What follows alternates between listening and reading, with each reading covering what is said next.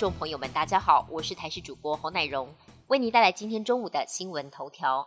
疫情指挥中心昨天公布，国内新增一百零二例 Omicron 亚型变异株确定病例，分别为八十一例本土个案及二十一例境外移入。指挥中心医疗应变组副组长罗义军表示，境外验到的 BA. 点二点七五这周比例从百分之二十八提升到百分之四十三，有机会可能盖过 BA. 点五，成为境外主流病毒株。中国医药大学附设医院副院长黄高斌仍认为，需要关注 BQ. 点一，因为在日本有增加的病例，而日本跟台湾往来较为密切。不过，下一波的主流株是谁，局势仍然不明朗。但在选举造势、出游活动增加之下，人与人互动提高，预计最快下周会比较明朗化。根据交通部道安会统计，今年截至到八月底，总计有二十四万件交通事故，造成两千人死亡，其中机车死亡人数高达了一千两百九十八人。交通部长王国才直言，对于车祸死亡人数非常不满意，严拟分阶段新增机车路考，先从补助机车驾训班增加实际道路训练。第二阶段再将路考纳入考照制度。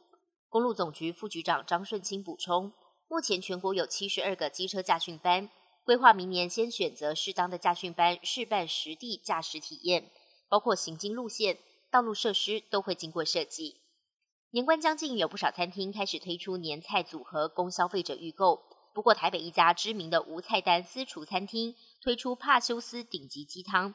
号称选用台湾土鸡界爱马仕的帕修斯鸡，限量三十组，一组要价高达三万五千元。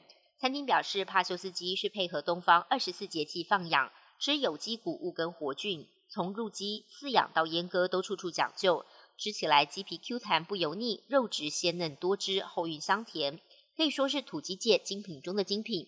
但一组要价高达三万五千元，价格高昂也引发讨论。外电消息部分，美国副总统贺锦丽二十二号造访菲国的巴拉望岛，成为美方访问当地的最高层级官员。他在菲国海巡舰上发表演说，重申美国支持南海跟印太地区的自由开放，抗中意味浓厚。另外，共和党在美国其中选举取得过半席次，共和党众院领袖麦卡锡渴望出任众院议长。抗中立场鲜明的他，曾经明确表达访台的意愿。但副总统贺锦丽被问到是否支持新任众议院议长访台，他则是四两拨千斤。伊朗反头巾示威从九月爆发至今，至少造成了四百一十九人丧生，超过一万六千人被捕。根据美国有线电视新闻网 CNN 的独家调查，许多示威者惨遭伊朗警察性侵，还有女孩伤势严重。年纪最轻的受害者只有十三、十四岁，连男性都难逃魔爪，令人发指。根据 CNN 调查。伊朗警察逮捕示威者之后，会在好几个不同地点轮流关押受害者的家人，也不知他们的去向。人权团体估计，恐怕有数百人下落不明。卡达世足赛第三天，C 组小组赛第二场由波兰对上墨西哥。世界足球先生莱万多夫斯基十二码遭到墨西哥门将英勇扑下，最后双方互交白卷，各获一分积分。